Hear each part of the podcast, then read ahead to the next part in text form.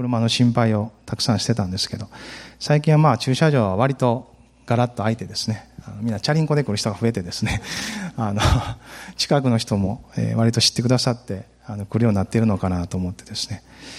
まあ、私たちが住んでいる日本という地はですね、福音が根付いていくには時間がかかる場所もあるし、領域もあるかと思うんですが、しかししっかり耕してですね、種をまいて、折にかなって水を注いで、そうしていくならば、神様が恵みによってですね、収穫の時を与えてくださる。まあ、そのように信じております。皆さんもきっとそのように信じて、まあ、この富田林もそうですが、それぞれの住んでおられる町ですね、またこの国を覚えて、世界を覚えて、日ごと祈っておられるのではないかなと思います。まあ、私たちの主は、はっきりと約束しておられます。大収穫があるんだと。アちょっと隣の方に大収穫ありますよとおっしゃってください。ハレルヤ。まあ、大収穫って何のことですかって、ようわからん人はまた誰かに聞いてください。米がよう取れるんですかとか、そういうこともあるかもしれませんね。今日は第一列王記のですね、17章、1節から8節の御言葉を一緒に開きましょう。第一列王記17章、1節から8節です。なぜこの箇所ですか？と問われたらですね、いやたまたま私が通読している箇所がここなんですと、それだけの理由です。ハレルヤ。17章の1節からですね、8節のところを一緒に読みたいと思います。ギルアデのティシュベのでのティシュベ人エリアはアハブに言った。私の仕えているイスラエルの神、主は生きておられる。私の言葉によらなければ、ここ2、3年の間は、梅雨も雨も降らないであろう。それから彼に次のような主の言葉があった。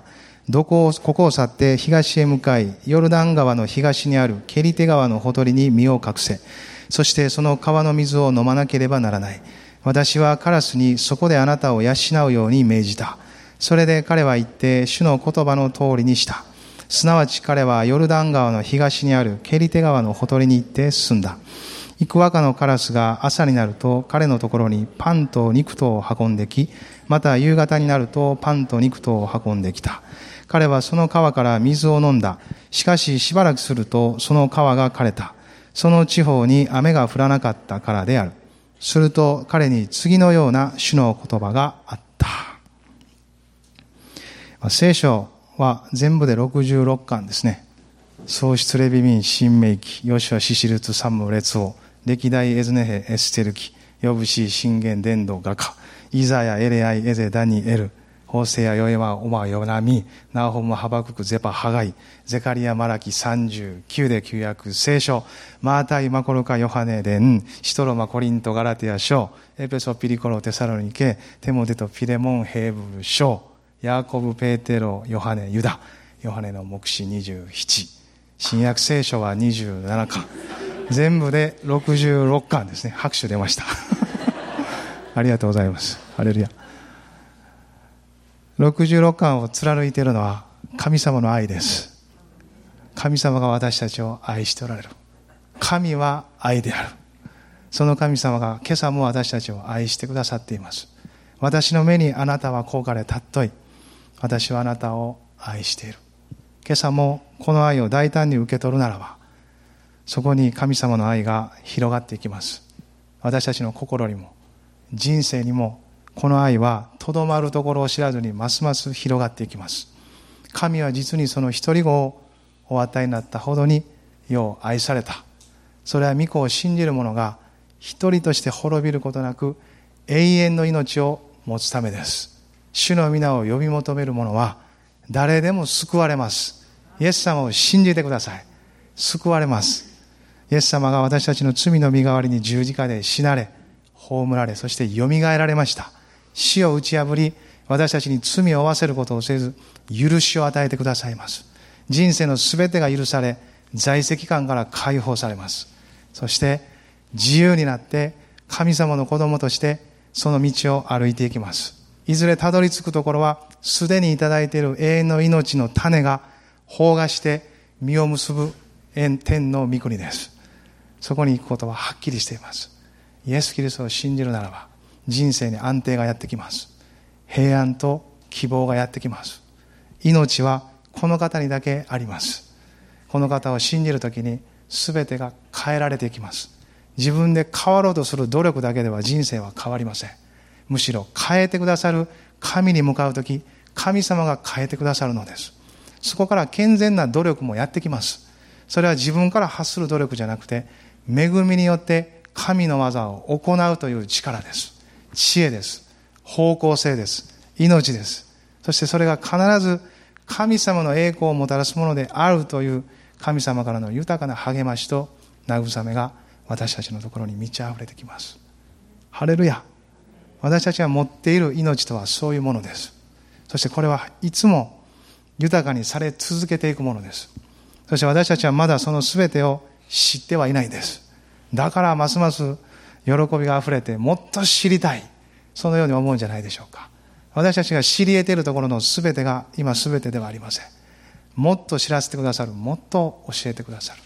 そのことを一緒に今日も求めていきたいなと思います。隣の方に。もっと主を知りませんかとおっしゃってください。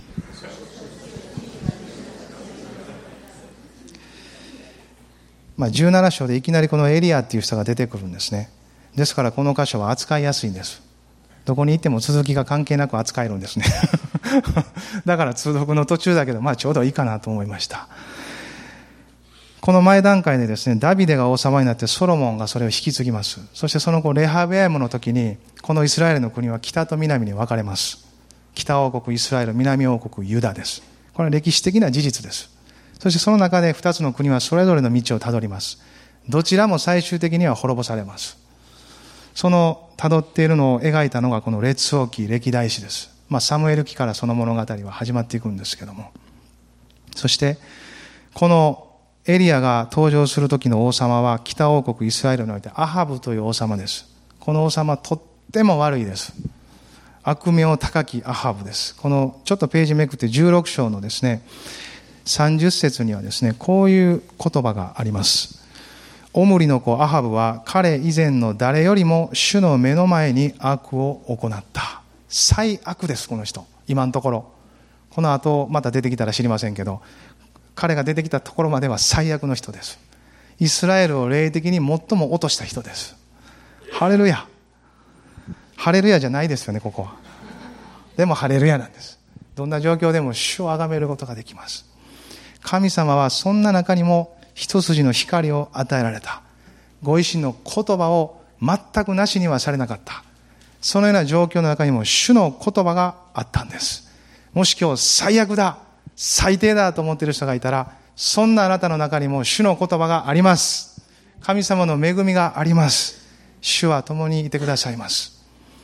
この時エリアを通して主の言葉が告げられたんです。それがこの一節です。私の仕えているイスラエルの神、主は生きておられる。私の言葉によらなければ、ここ2、3年の間は、梅雨も雨も降らないであろう。エリアはですね、主の言葉がなければとは言わなかったんです。私の言葉によらなければと言ったんですね。それは彼がそれほど神様の心と一つになっていたということですよ。そこまで主の言葉、主のなそうとされることを彼が受け取っていたということです。ですから次発する言葉も主から聞くことであって主がなそうとされることである。だから次に私が語るまで雨は降りませんと言ったんです。神様が雨をとどめられるということを彼は聞いたんです。知ったんです。受け取り、信じて語ったんです。そしてその通りに、新約聖書を見ると3年6ヶ月の間、雨は降りませんでした。普通の人ですけど、神様に近づき祈った人です。祈りの力も教えられることができますし、神の言葉を生きるということが、ここから一緒に学べることじゃないかなと思います。今日は主の言葉に生きる、まあ、そういうタイトルをですね付けさせていただきました、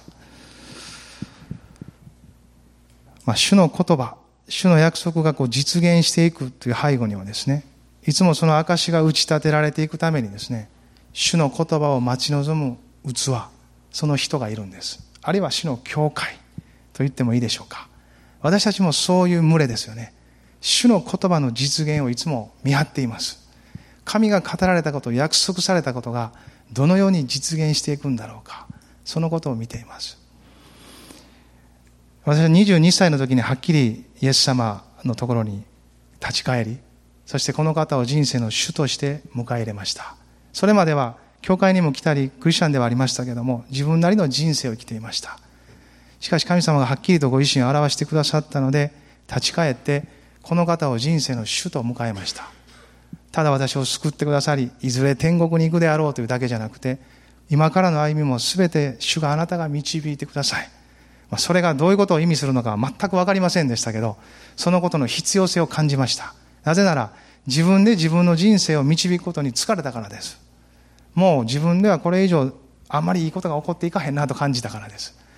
まあ相変わらず歩いてはいけてもですね大した人生にはならないなと感じました。そしてそれまでも知っていた聞いていた主を自分の人生に迎えました。そこから少しずつ舵取りが始まっていったんですね、まあ、その後もやれ私が舵を取る。やイエス様どうぞとこう言い合いながらですね。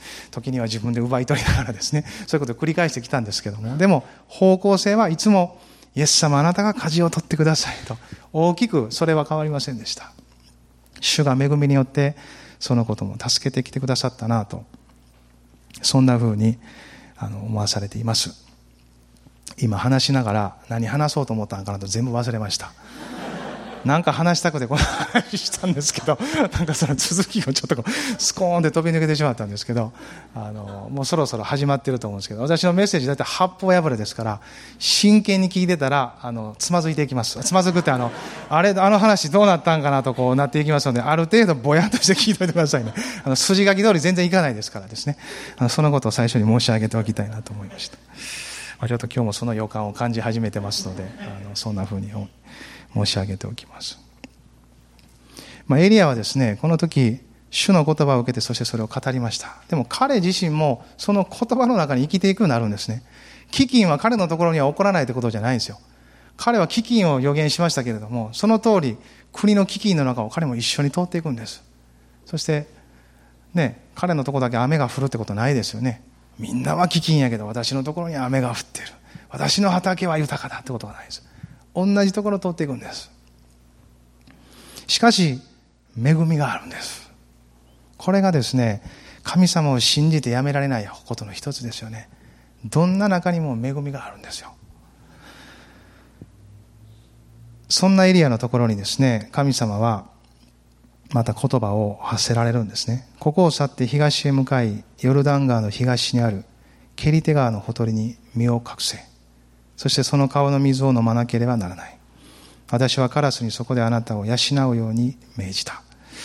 主の言葉に生きるというところから3つのことを見たいんですけど、一つはですね、主の言葉は食物だということですね。エリアに食べ物を与えたんです。ハレルヤ。彼はカラスと川の水で養われるんです。皆さん養われたいですか？カー、カーって言ってる、飛んでるカラスに養われたいですか？いや、貧乏してでもカラスの手には任せられへんと思うんじゃないですか。プライドが許しませんよね。でも神様はですね、エリアをカラスとその川の水で養うということをおっしゃられたんです。そして事実、彼はそんな風に言われたところに行って過ごすんですけど、朝に夕にカラスが食物を運んでくるんです。そして川の水を飲むんです。生きてるんです。すごいことじゃないですか、皆さん。生きてるんです。私たちもですね、日ごとそうですよね。なぜあなたは毎日朝ごはんを食べれるんでしょうか？昼ごはんを食べれるんでしょうか？夕ごはんを食べれるんでしょうか？いや私が一生懸命働いてるからやんか。ちゃんとやってるからやんか。そうです。ちゃんと一生懸命できるように神様が恵みを備えておられるんです。ですから毎日食卓に朝ごはんが並ぶんです。昼にも美味しいものを食べれるんです。女子会もできるんです。ランチ食べに行ってですね夕方にも夕食が食べれるんですね神様の恵みです一つ一つその出来事は神様が与えてくださっているものです。エリアにしてくださっていることと何ら変わりはありません。彼も毎日神様が日ごとの食物を運んでこられたんです。だから彼は感謝したんです。ああ、主よ、この朝もカラスが持ってきてくださった。ありがとうございます。でも彼はカラスに感謝しなかったんです。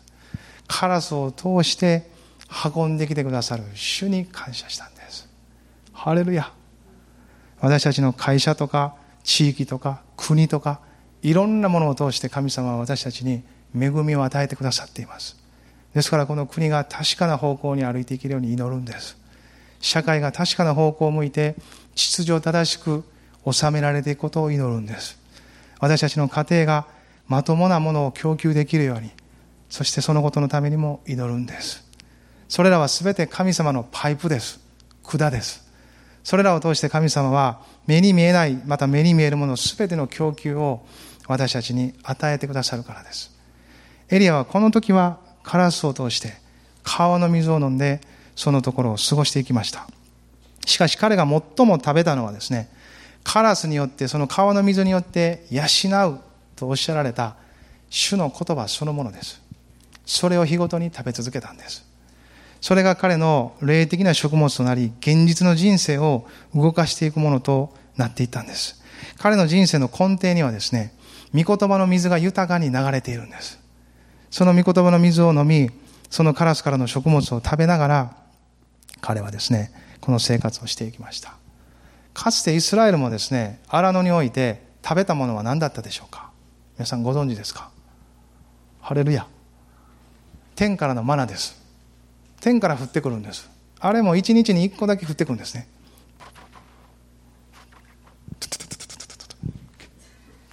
調理してですね。そして食べるんです。火曜日水曜日木曜日金曜日。金曜日かな。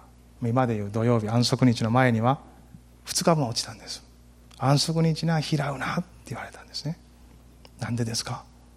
主が言われたからです。私を生とするために私の言葉に従いなさい。土曜日には2日分来るから安息日には開いに出るなって言ったんですね。ところがイスラエルの民たちは開いに出るんですね。あれ？ないわ。だから言ってるやんって。ないって言ってるやんって言うんですね。その日のうちに掴んだものは全部食べちゃいなさいって言うんですけどもったいない。明日いっぱい食べたいから残しておこうって言うんですね。でも神様は言われたんですね。モーセを通して。残しておいたら必ず腐りますよって言ったんですよ。そして民たちはですね食べたもの残しておくんですね。わあ腐ってしもうた。だから言ってるやんってことなんです。神様は全部語られたんですけどその通りにできないのが人間なんです。ハレルヤ皆さん。お互いにその通りにできないことを喜びましょう。だから神様の恵みが必要なんです。ハレルヤ。私人生の青年期にそのことに気づきました。神様語ってる通りに生きれないもんやなと思ったんですね。しかし神様はそのことを全然怒られないんですよ。むしろ助けてくださるんです。なんでそんなにも怒らへんのかなと気づいた時にですね。イエス様の十字架が示されたんです。ああイエス様の十字架でイエス様が全部怒られたからやなって分かりました全部怒られてくれてるんです。私が何かある時にいつも十字架見上げたらですねイエス様が怒られてるんです。イエス様が背負ってくれてるんです。そして私にはですね主の恵みだけがふんだんに流れているんです。その現実の中を生きてるんです。それぞれにそうだと思います。エリはこの時主の言葉の通りにしていきます。そして文字通り彼は主の言葉を食べていったんです。その現実がカラスが持ってくるものであり彼が飲んだですね川の水ということになっていったんです。イエス様はカナの婚礼においてもですね奇跡を行っていかれますよね。水をブドウ酒に変えられていくんです。婚礼の席で全く飲むブドウ酒がなくなった時にイエス様はですねマリアさんから頼まれてですねまあちょっとしてからですねそしたらこう水を水が目をに満たしなさいと言われるんですね。そして手伝いの者たちは水がめに水をどんどん満たしていきます。そうするとじゃあ今組んで持ってきなさいとイエス様は言われた。んですね全部満たされた時に。そして持っていたところですね。ただの水かなと思ったらブドウ酒に変わってるわけです。主の言葉にはそういう力があるんです。神様のタイミングで神様の方法に従うと神様の奇跡に預かっていくんですその間に私たちの時とか私たちの方法が挟まってくると奇跡が歪められていくんですだから神様が語られた通りに神様の時に神様の方法によって歩いていくんです。そしてそれを主の恵みは助けてくれるんです。必ず助けがあります。ですから、焦らなくていいのです。今、主が語られた通りになってないなと焦る心がある人がいてもですね、焦らなくていいんです。そしてあなたのタイミングでそのことはならなくていいんです。いやー、今なっとかな、もうタイムスケジュール的に無理やんと思えることがあったとしてもですね、なってなくていいんです。主が責任を取られます。待ったらいいんです。そしたら必ず神様はそのことをしてくださいます。ハレルヤ。パンと魚の奇跡の時にもですね、5つのパンと2匹の魚で男だけで5000人以上の人が、2回目は4000人以上の人が、いっぱいに満腹になるように食べたんです。どんな計算をもってしてでもですね、4000人、5000人の人、女の人とか子供を入れたら4万人、5万人ぐらいの人たちがですね、お腹いっぱいに食べれる食べれるような量ではないですよね。ところが、とってもとってもなくならないんです。主がそれを先祝福された。神様の言葉には力があるんです。ひとたび発せられてそこに止まるならば、主の奇跡に預かっていくんです。そしてその奇跡の時にですね、ヨハネの福音書には書いてるんですけど、御言葉にはこういう一節があるんですね。主は、イエス様はしようとすることを知っておられたという言葉です。私たちの神様は、このエリアに対してそうであったように、すべてを備えておられる方です。私たちは前もって準備したくなることが多々あります。もちろん準備しなければいけないこともあります。でもその準備することさえも準備してくださっているのが 神様です。ハレルヤ。その準備してくださっているところまでを準備してくださっているというところを信じていくときにですね、私たちと神様との間に何が生まれるか、それが主との信頼関係なんです。準備してくださっているところまで準備してくださっている。そのことを信じるときにですね、普通では作られないものが作られるんです。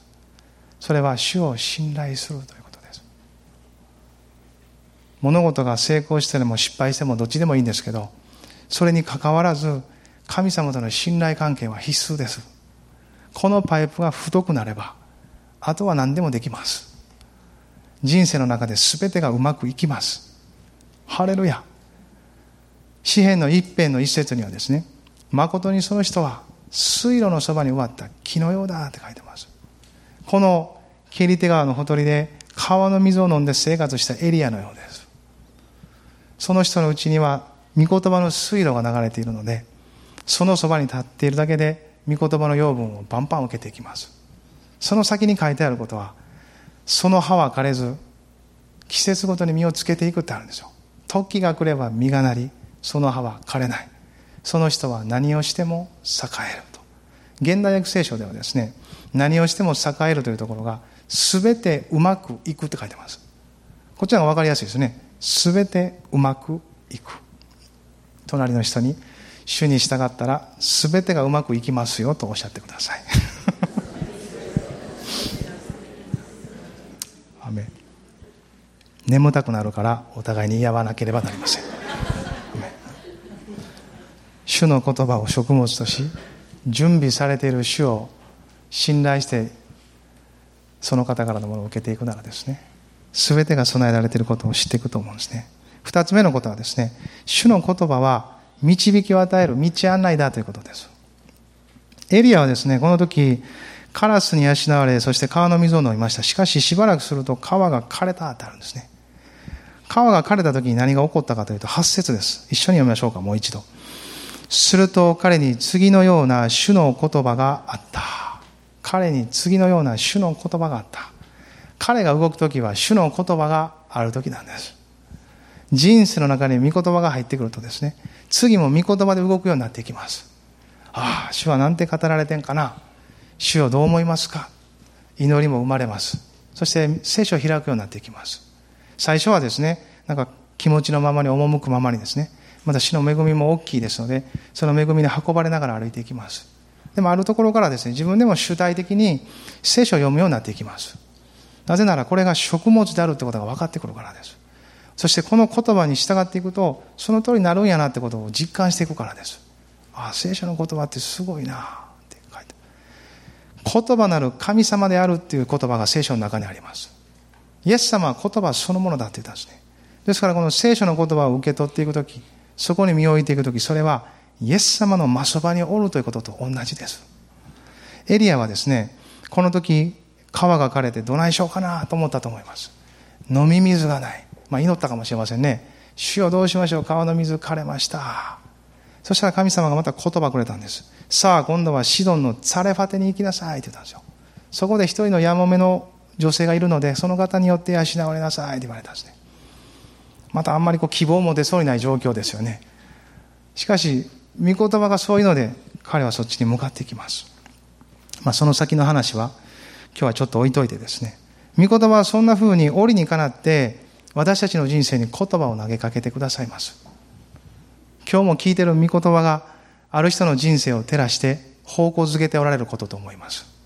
そして信じて進んでいくときに、そのことがなっていくことを後の日に経験すると思います。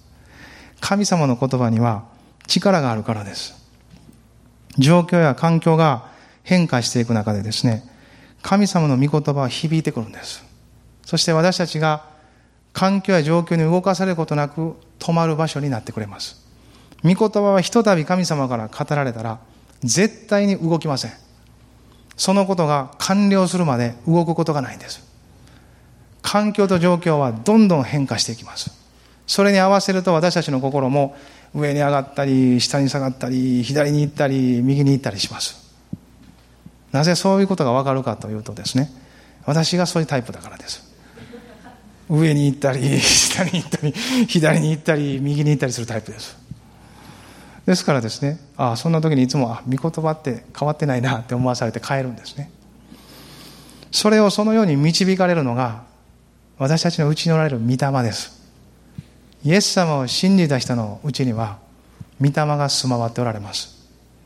主を信じた人は、イエス様の血によって、その人は精霊の宮とされてますから、精霊様が住んでくださるんですね。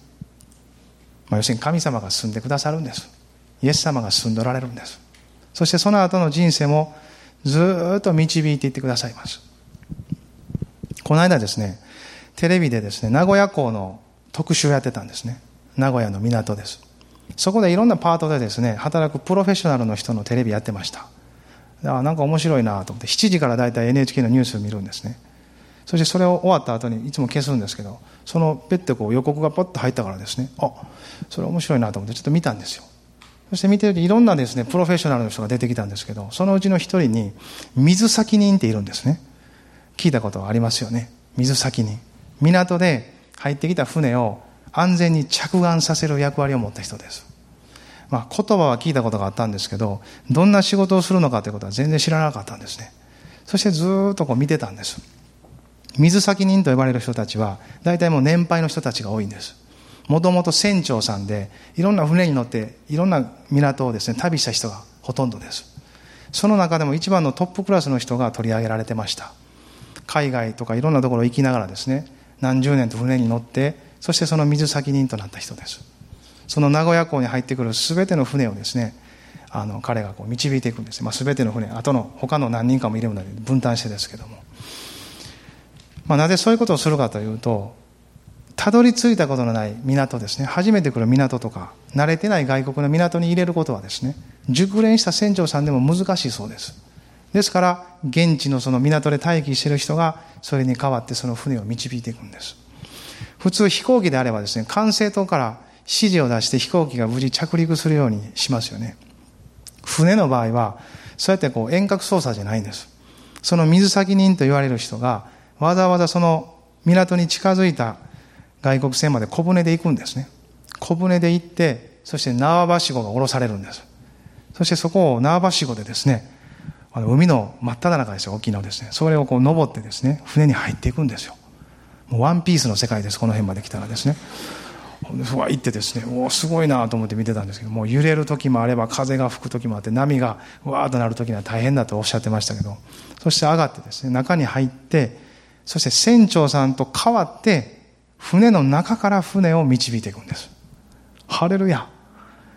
そこでもう、すべての従業員さんたちをですね、動かしてですね、安全にその、こう入り組んだ入り江とか通りながらですね、船を着岸させていきます。もう見事なもんです。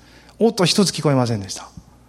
まあ、テレビやからかもしれませんけど、本当にゆっくりですね、慎重にもう上手にですね、シュー、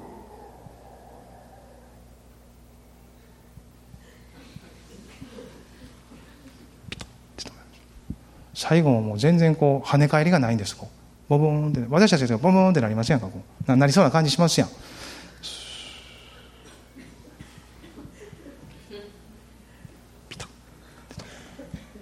熟練の技です。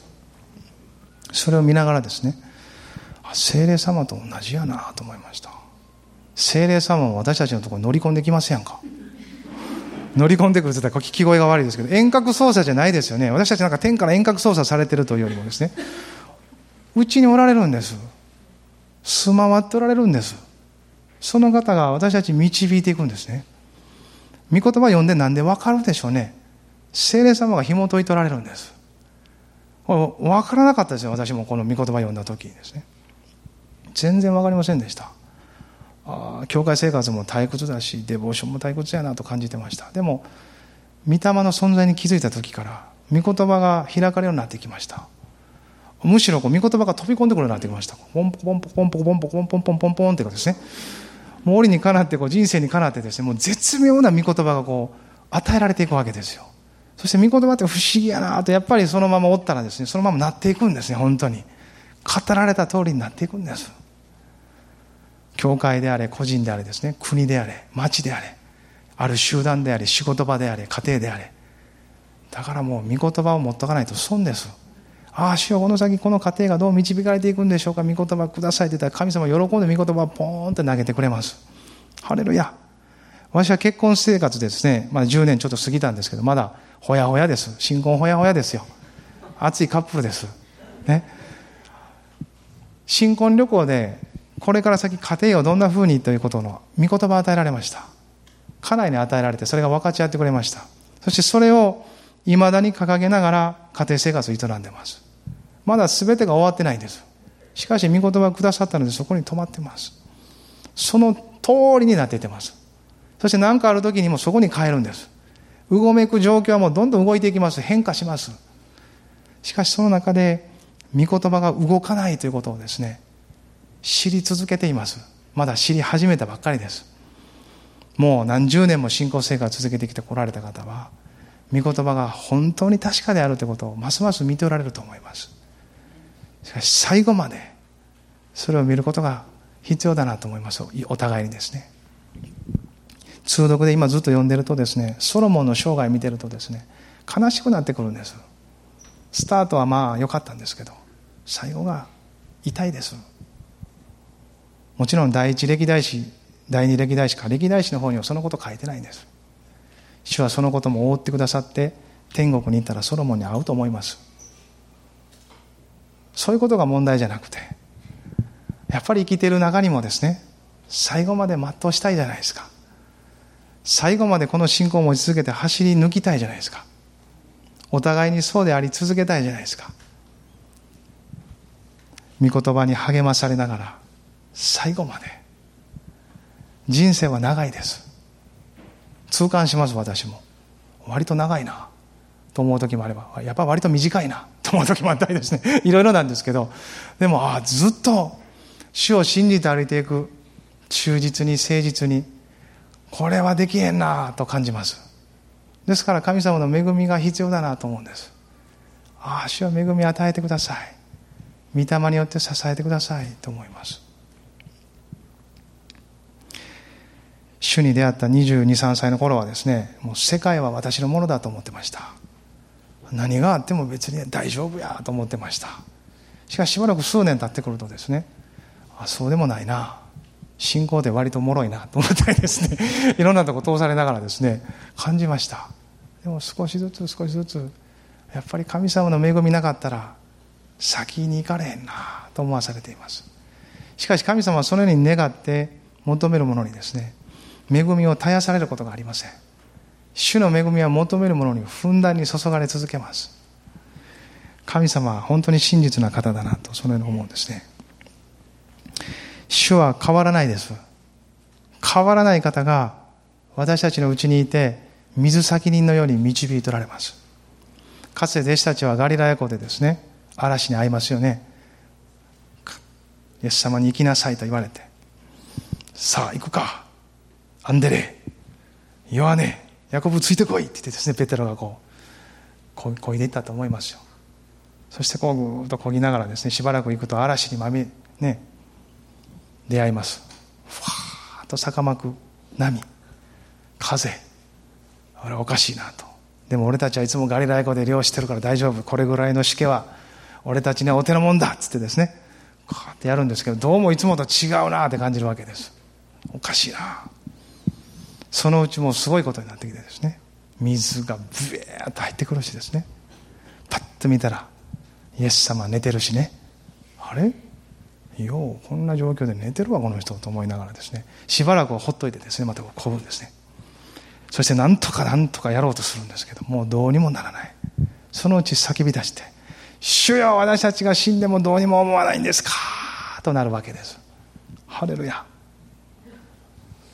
イエス様はこうむくっと起き上がって、信仰の薄いものだな、とこうポツッと言ってですね、嵐やから多分ペテロには聞こえてないですね。そして黙れ、静まれと言ったら嵐が静まるんです。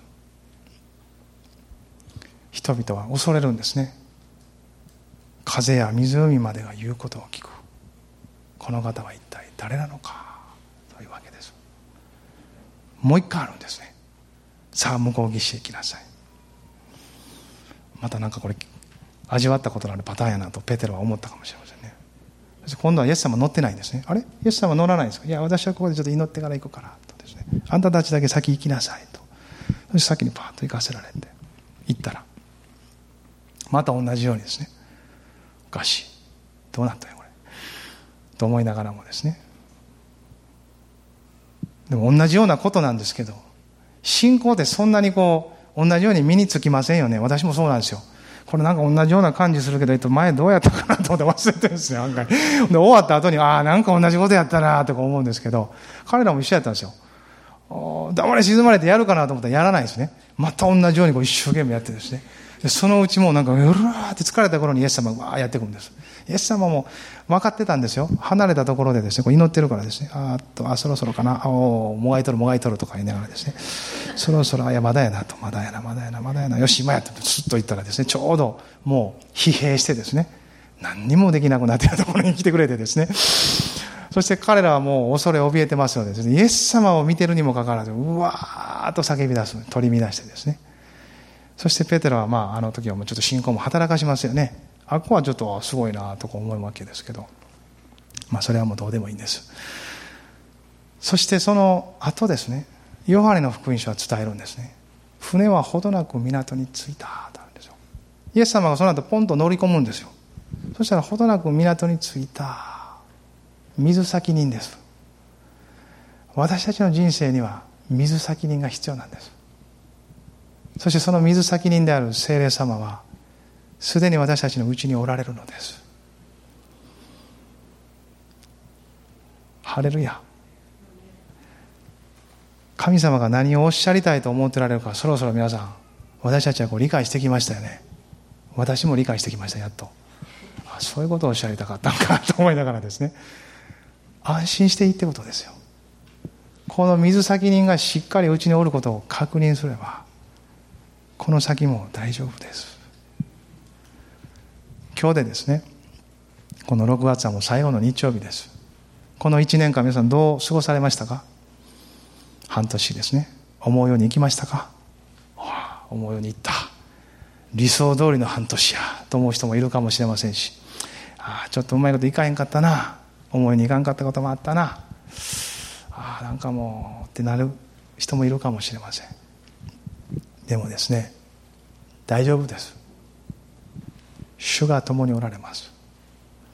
御霊がうちにおられてこの後半も続けて一緒に行ってくれます。失敗したなと思ったこともですね全部十字架で覆ってくれます。私はファミコン世代です皆さん。ファミコン世代の方おられますか？最初のファミコンです。四角いボタンの時です。あの、時々わーってあの、連打したらですね、ぐっと挟まってしまって出てこいになるような、そういう世代です。そのうちあれ改良されて丸ボタンになるんです。滑らかなプラスチックボタンになるんですね。最初はゴムのボタンやったんですよ。ファミコン世代ですね。ファミコンっていうのはですね、きあの、便利な機能がついてます。リセットボタンです。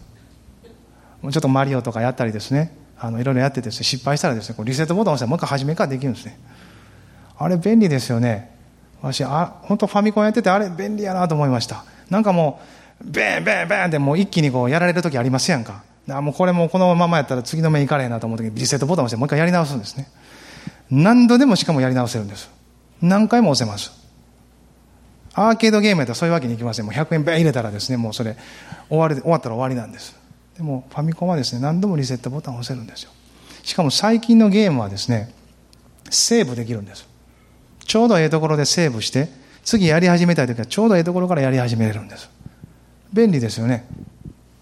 私たちの人生もですね、リセットできます。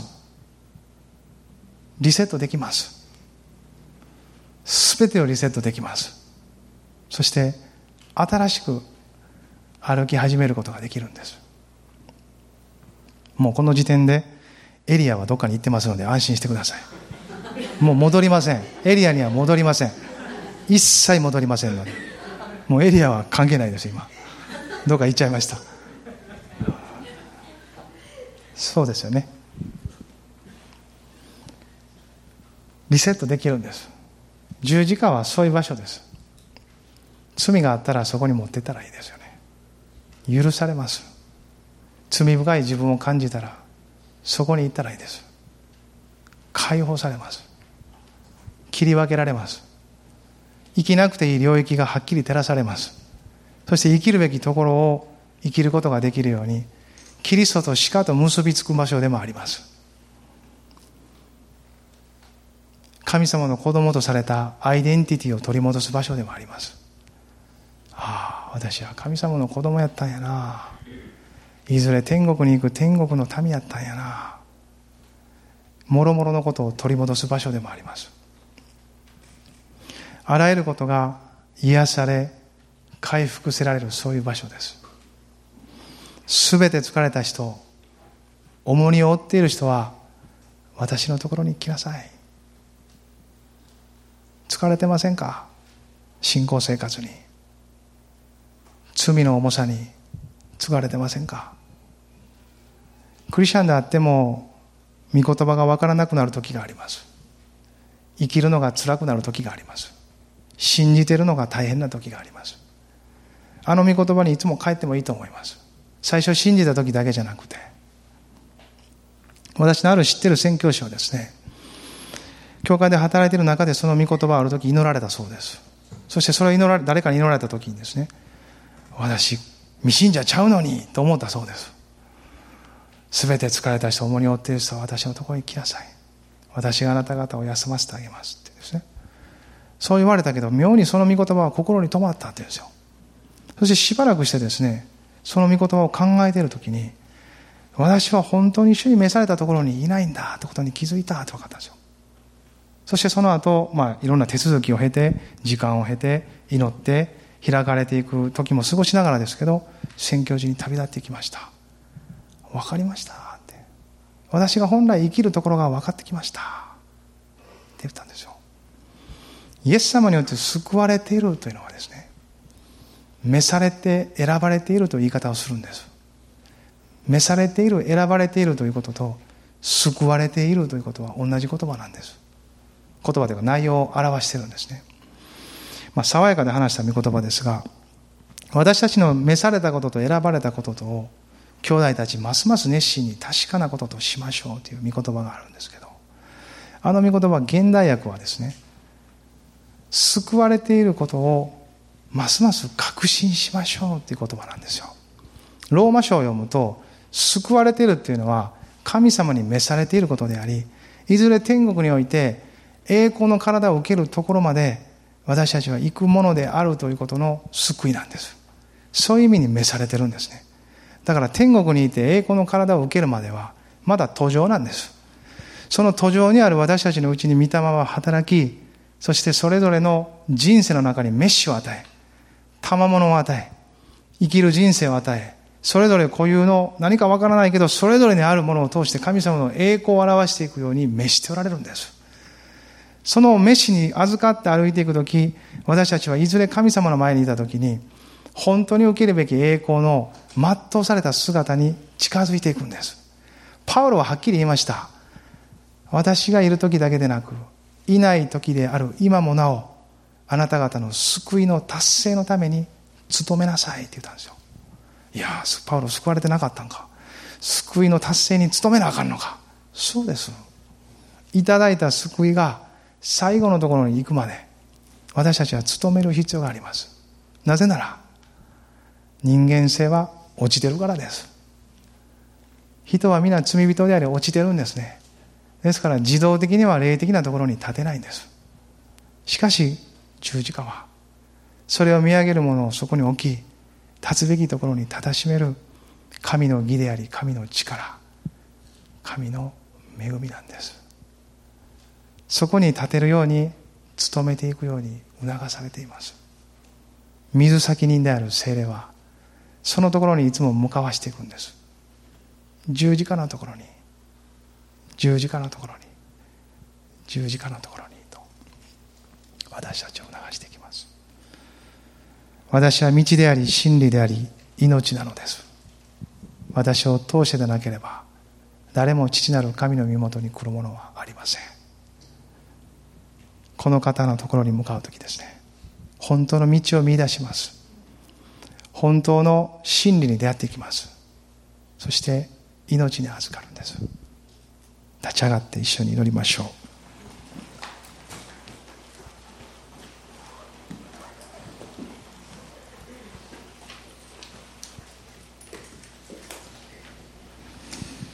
まあ今しばらく御言葉に応答してください。あなたに語られたことに応答してください。ハレルヤハレルヤハレルヤ。聖霊様あなたを歓迎し続けています。あなたのお働きに今朝も私たちは委ねています。豊かにお働きください。一人一人の人生にあなたが触れてください。ハレルヤハレルヤ。今主に心を向けましょう。目には見えませんがここに主がおられます。イエス・キリストは昨日も今日もいつまでも同じですと。変わらないお方です。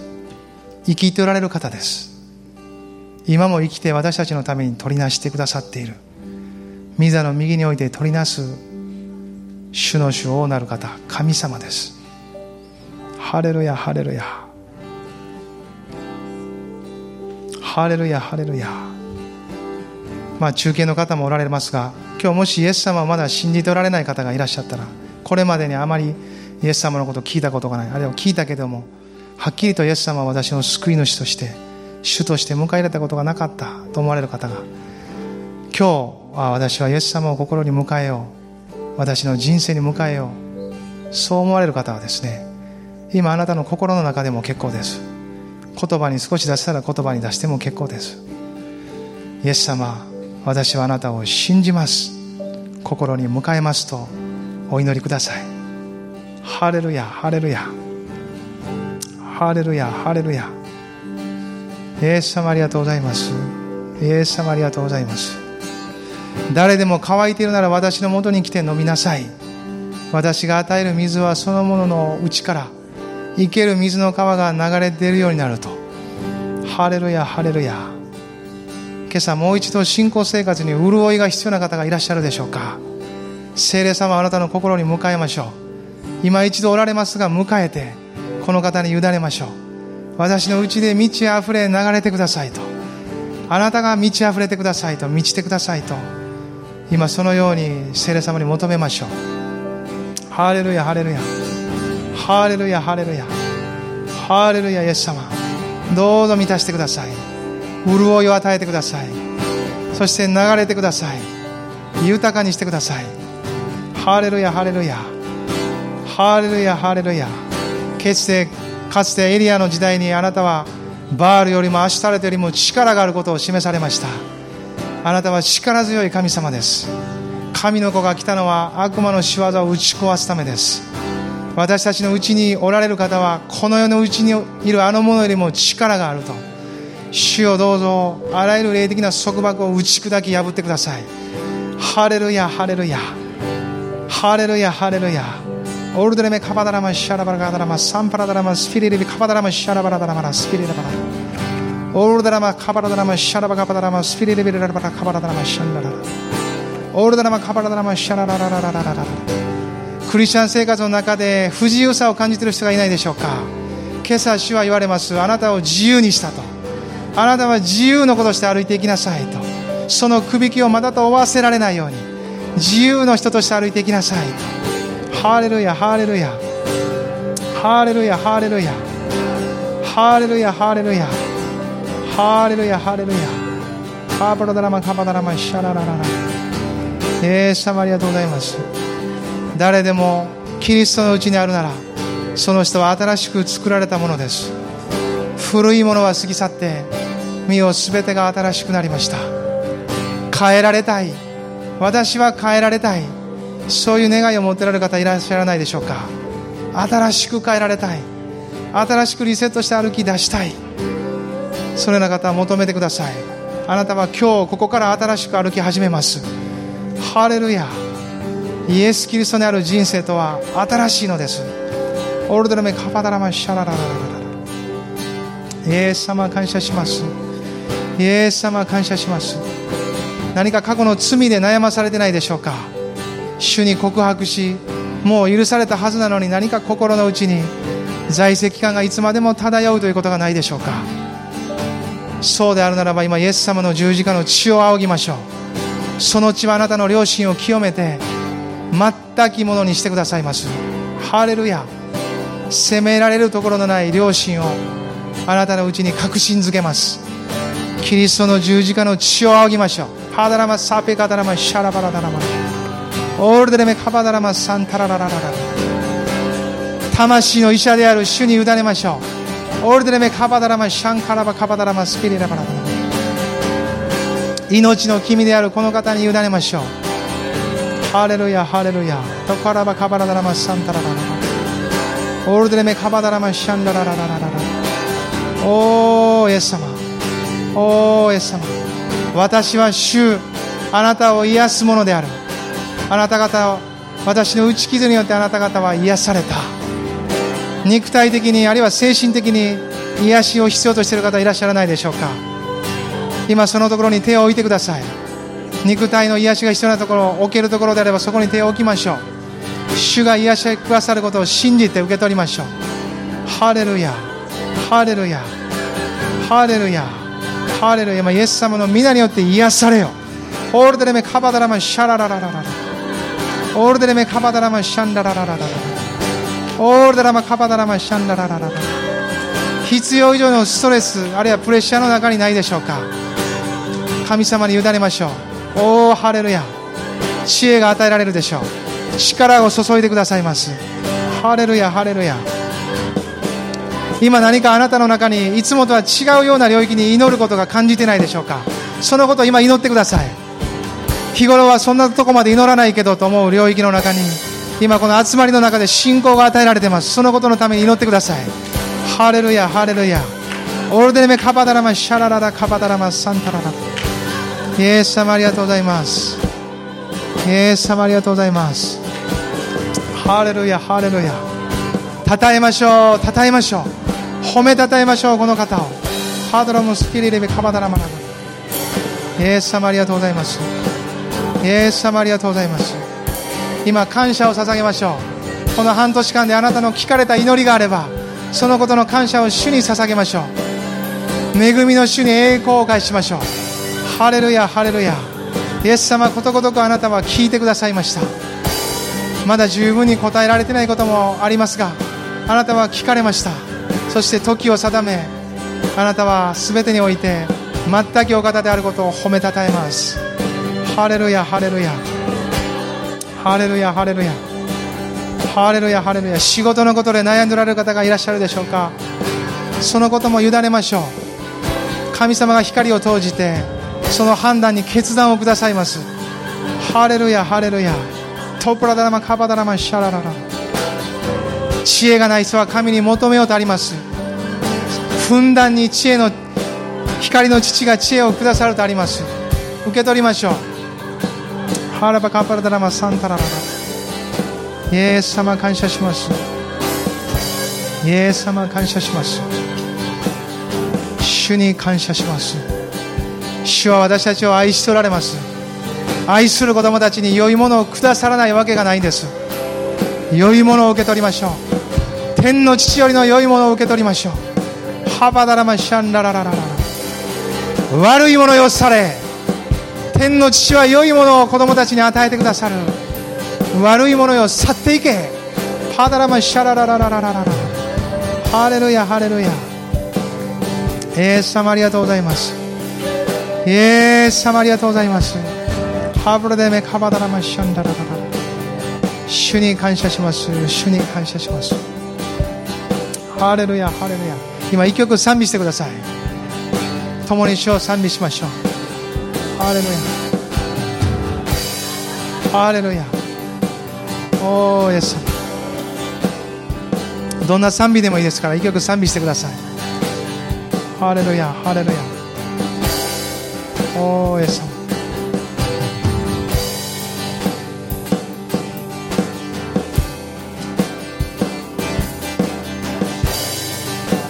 は見前で共に主をたたえ。神の愛御子くださり。その地で救われた。十字架から。十字架から流れ川のように全地へすべての国々で救われ主にひれ伏す。見救いは見救いは御座にいます。我らの神と子羊にある。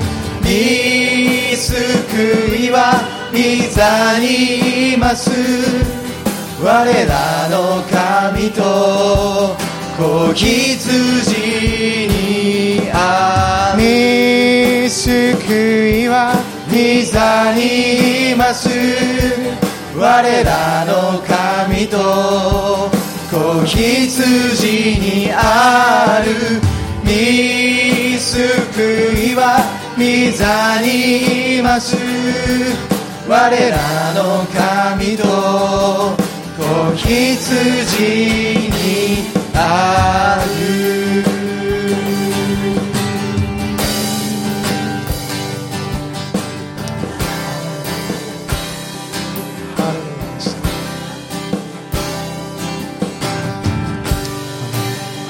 ハレルヤ。